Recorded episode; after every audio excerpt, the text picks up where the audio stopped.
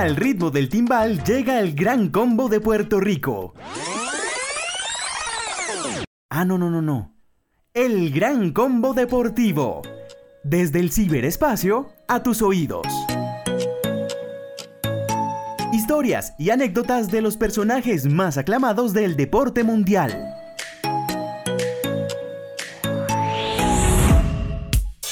Hola, ¿qué tal? Bienvenidos a una nueva entrega del Gran Combo Deportivo. Y como ya es habitual y ya estamos acostumbrados, con un gran invitado. El día de hoy les traemos un personaje con una trayectoria digna de enmarcar, un personaje muy cercano a Millonarios, entonces pendientes hinchas de Millonarios eh, de la carga emocional que se verá en los próximos, o se escuchará en los próximos minutos. Pero pues antes quisiera eh, presentar a mis compañeros de siempre, doña Alejandra Velázquez y don Sebastián Quintero. Bienvenidos. Jonathan, gracias. Le regalo el doña y para usted, para nuestro invitado que conoceremos en segundos. Eso está mejor. Para Sebastián y para nuestros fieles oyentes, eh, bienvenidos a este nuevo episodio y pues nada, yo siempre muy feliz de estar aquí acompañándolos, aprendiendo también de las personas que están con nosotros como protagonistas de los episodios y bueno, como les dije, hoy con un excelente invitado. Señora Acevedo, ¿cómo está usted? Disque, disque doña Alejandra y, don Sebastián, como, como si fuéramos por allá desconocidos de quién sabe qué. Pero bueno, hablando de gente tesa, el invitado de hoy es un invitado, Jonathan, porque viene desde la luna y usted nos va a contar a continuación el por qué gran relación que hizo Sebastián. Sí, pues es un exjugador y entrenador argentino, nacido en la provincia de Santa Fe. Debutó en el fútbol de la mano de un loco que le dio la oportunidad de jugar en la lepra. Se aventuró por Chile hasta llegar a Colombia, en donde el Nemesio Camacho del Campín fue testigo de actuaciones memorables con la camiseta de Millonarios, club que también iba a dirigir años más tarde. Sin más preámbulos, le damos la bienvenida a Ricardo Lunari, el profesor Ricardo Lunari. Bienvenido al Gran Combo Deportivo, profe. Hola, ¿qué tal? Buenas tardes. Saludo para Jonathan, Alejandra, Sebastián. Eh, para mí es un, placer estar en comunicación con ustedes y, hablar de lo que más me gusta, que es el fútbol, millonarios y, todo lo que me tocó vivir en esta hermosa carrera que me tuvo como jugador y ahora me tiene como, como entrenador. Profe, empecemos por el principio. ¿De dónde nació eh, esta adhesión, esta afición al fútbol? ¿Por qué jugar al fútbol? ¿Por qué elegir ser volante? Eh, jugar al fútbol porque no había demasiadas opciones. Cuando éramos chicos no, existían ni, los teléfonos, ni, ni, los jueguitos, ni la PlayStation, ni todas esas cosas que ahora los chicos disponen y que pueden llevar a, a que se dividan los gustos por un montón de cosas. Nosotros teníamos en el pueblo, en mi pueblo San José de la Esquina, un pueblo de 8.000 habitantes de la provincia de Santa Fe, teníamos muy pocas eh, cosas para elegir o para, o para hacer. A lo sumo jugar, algunos jugaban al tenis, pero si no la otra opción y la más barata y la que todos podíamos era jugar al fútbol, a la pelota. Nosotros le decíamos vamos a jugar a la pelota, no le decíamos vamos a jugar al fútbol, porque era una diversión, era un juego. Eh, y bueno, eh, uno de los pocos juguetes que prácticamente todos teníamos era una pelota, así que era muy fácil.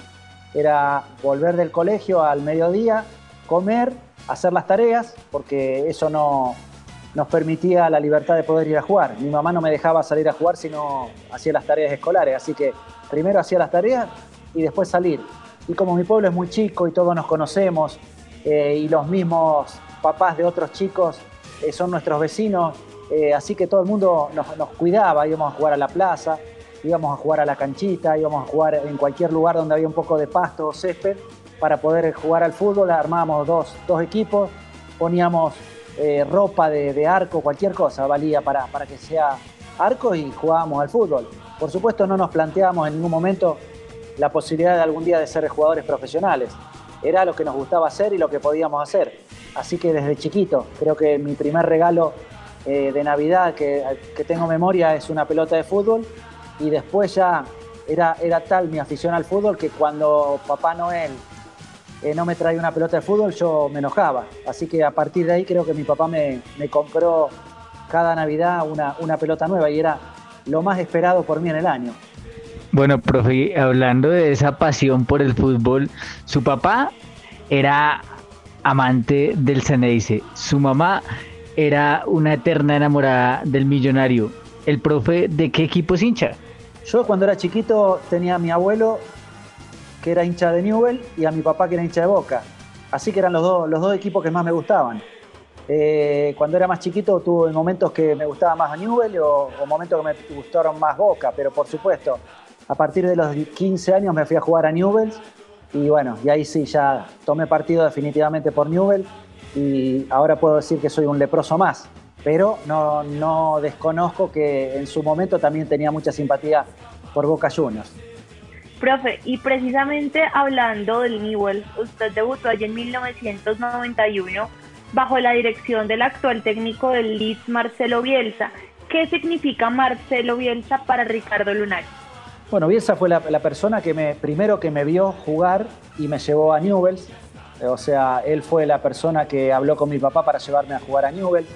Después fui dirigido por él durante prácticamente 5 o 6 años eh, en las divisiones menores de Newell. Fuimos subiendo de categoría, fuimos eh, pasando por, los diferentes estamentos de, de las menores en Argentina hasta llegar a la reserva, que es el segundo equipo. Y después finalmente eh, ese grupo de jugadores que empezamos a jugar junto a los 15, 16 años, terminamos llegando todos a la primera división de Newell para en el año 91 y 92 ganar dos campeonatos argentinos, siempre dirigidos por Marcelo Bielsa. Así que imagínense la, la influencia y la preponderancia que tuvo eh, Bielsa como entrenador eh, en la vida de todos nosotros. Profe, a pesar de que su primer equipo fue eh, en Argentina, o usted debutó en Argentina, usted tuvo un gran amor por Universidad Católica de Chile. ¿Cuál fue ese sentimiento que lo arraigó tanto al club y que le dejó tres pasos por esta escuadra? Bueno, lo de, lo de Católica fue un, como un amor a primera vista porque llegué, empecé a jugar. Eh, los primeros partidos no fueron gran cosa, pero, pero la gente me, me aplaudió mucho. Eh, se identificaron muy rápido con mi juego y a medida que yo fui subiendo mi nivel, eh, cada vez me demostraban mayor cariño, mayor afecto. Y eso hizo que, bueno, que tuviera una, un vínculo muy fuerte con la, con la hinchada y con, con el club en general. Eh, no solamente estuve en tres oportunidades, sino que las veces que, que era transferido no veía la hora de poder volver a Católica. Me pasó cuando me vendieron a Latas de Guadalajara, me pasó cuando me fui a préstamo a, Puebla. La única vez que no me pasó que no quería volver a, a Católica fue cuando estaba en Millonarios, porque la, estaba pasando también en Colombia.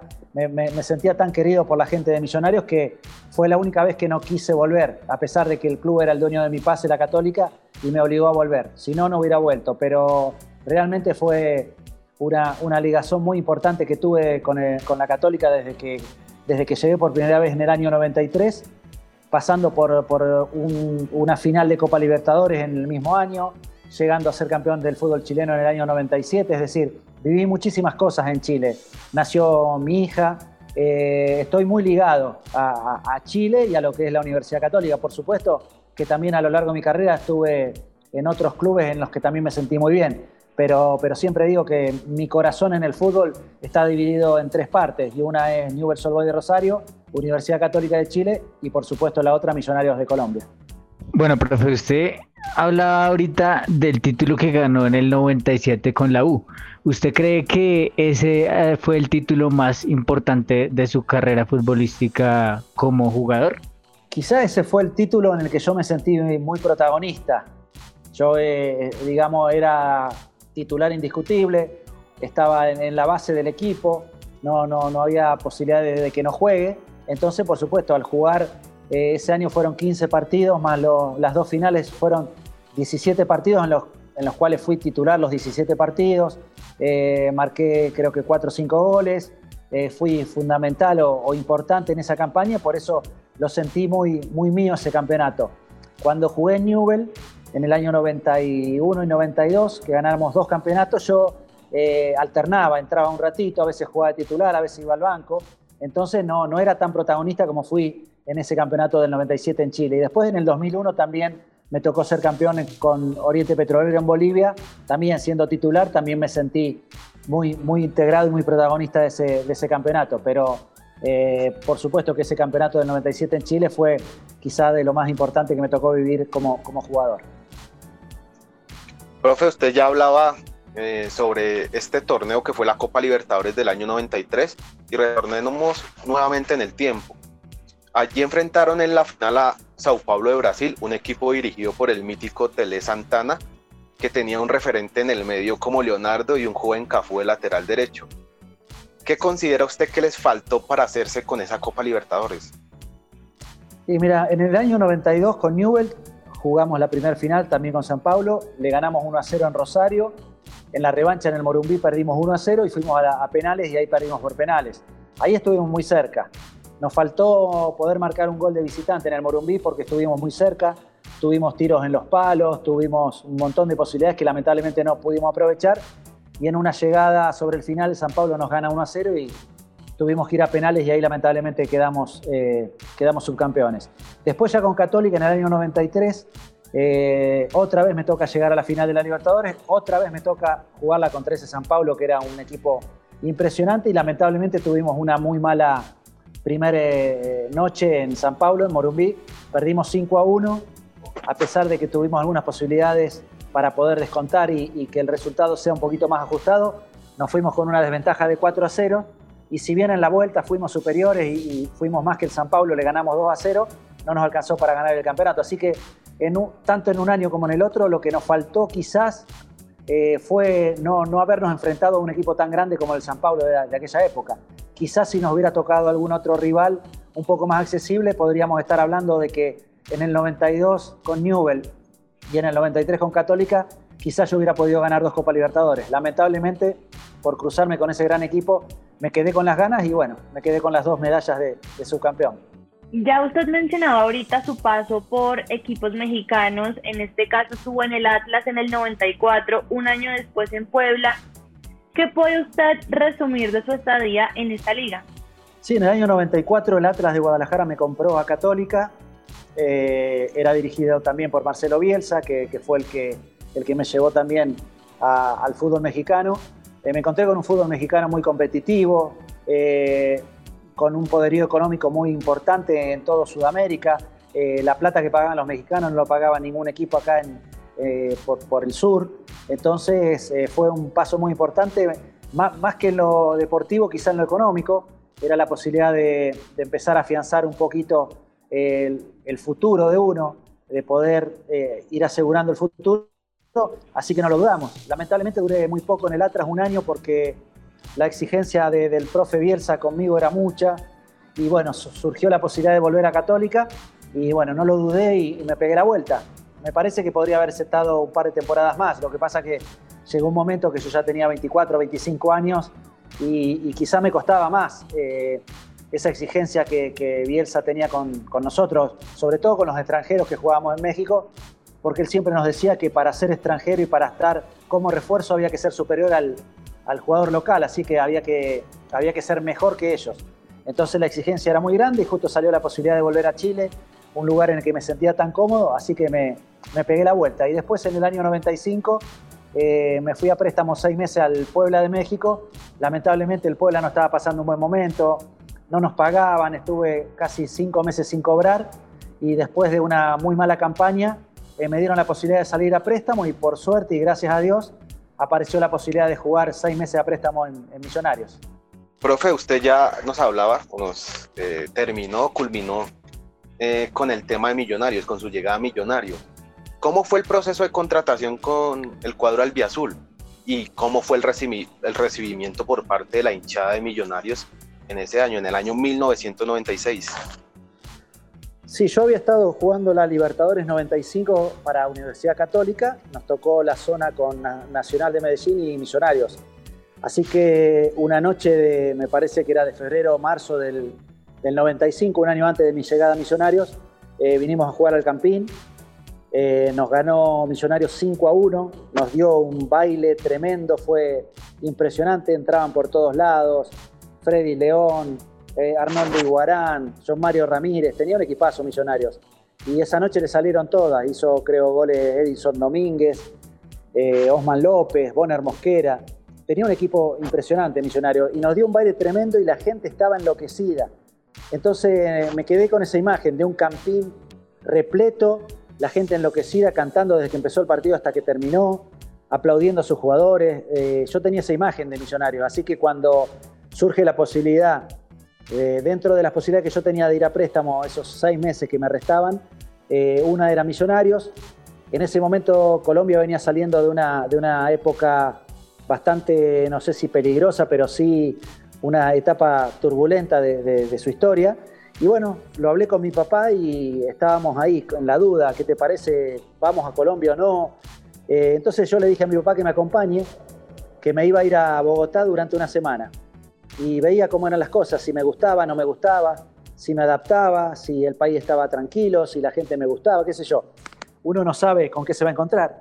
Así que mi papá me, acompañó, llegamos eh, a, Bogotá, eh, me llevaron a un hotel, de ahí fui al entrenamiento, conocí a un grupo espectacular de compañeros, con los que después me hice muy amigo, como Bonner Mosquera, Osman López, Rodolfo eh, Rosero, estaba también, bueno, John Mario Ramírez, que al principio tuvimos una relación media, media tirante hasta que después nos hicimos muy amigos y, cambió todo, Marcio Cruz, Alex Daza, un equipazo. Y bueno, a los tres días de estar en Bogotá, vine del entrenamiento y le dije a mi papá, vamos a, a firmar el contrato porque la verdad que me siento muy a gusto, me encanta, me encanta mis compañeros, me encanta el equipo y, bueno, sin saber si me iba a ir bien o no en el equipo, pero bueno, yo tenía mucha confianza de que las cosas podían salir bien. Gracias a Dios fue todo muy rápido, debuté a, la semana de haber llegado en un partido que le ganamos 3 a 0 al Junior de Barranquilla.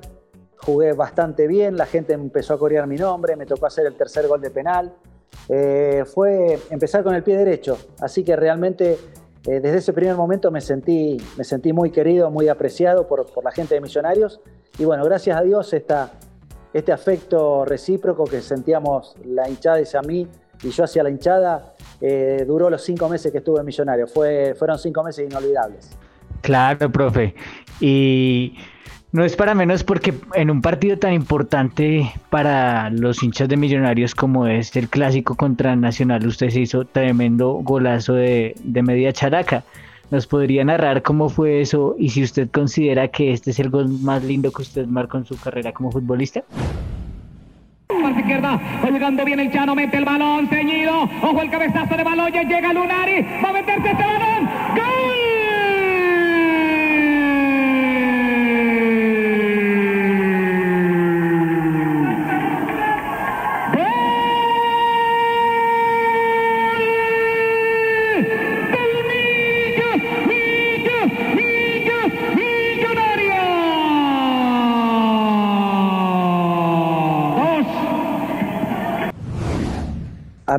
Eh, ese gol me, trajo muchas satisfacciones porque la gente se acuerda mucho, porque fue un, hermoso gol. Eh, sin embargo, a mí me parece que hice uno más lindo al Deportivo Cali. una mañana que jugamos un domingo a las 11 de la mañana, eh, el arquero del Deportivo Cali era Miguel Calero.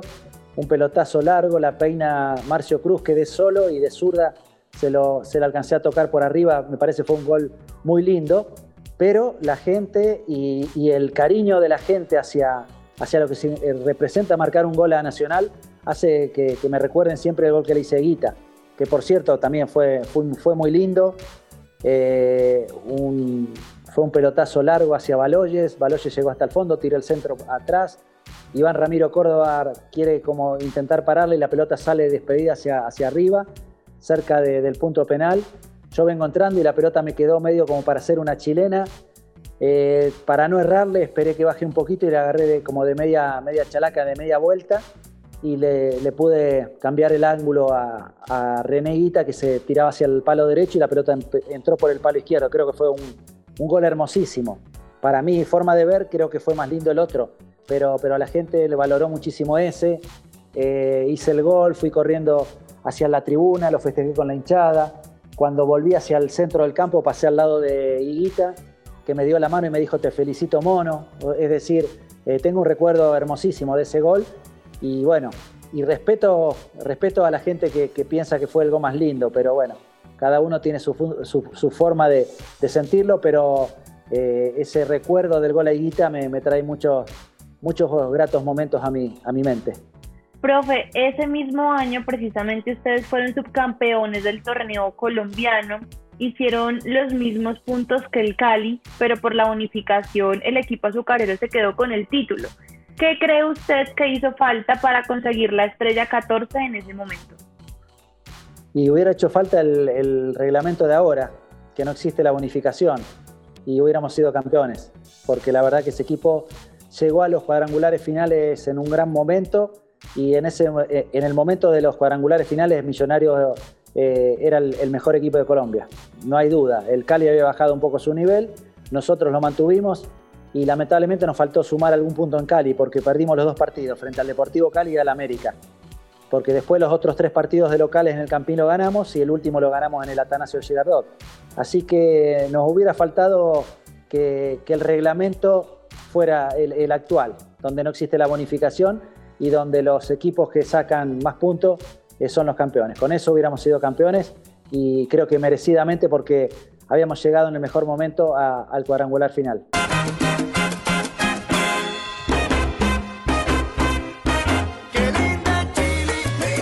Esta descarga musical continuará la próxima semana. No se alejen de la tarima que nuestra orquesta los seguirá deleitando en El Gran Combo Deportivo.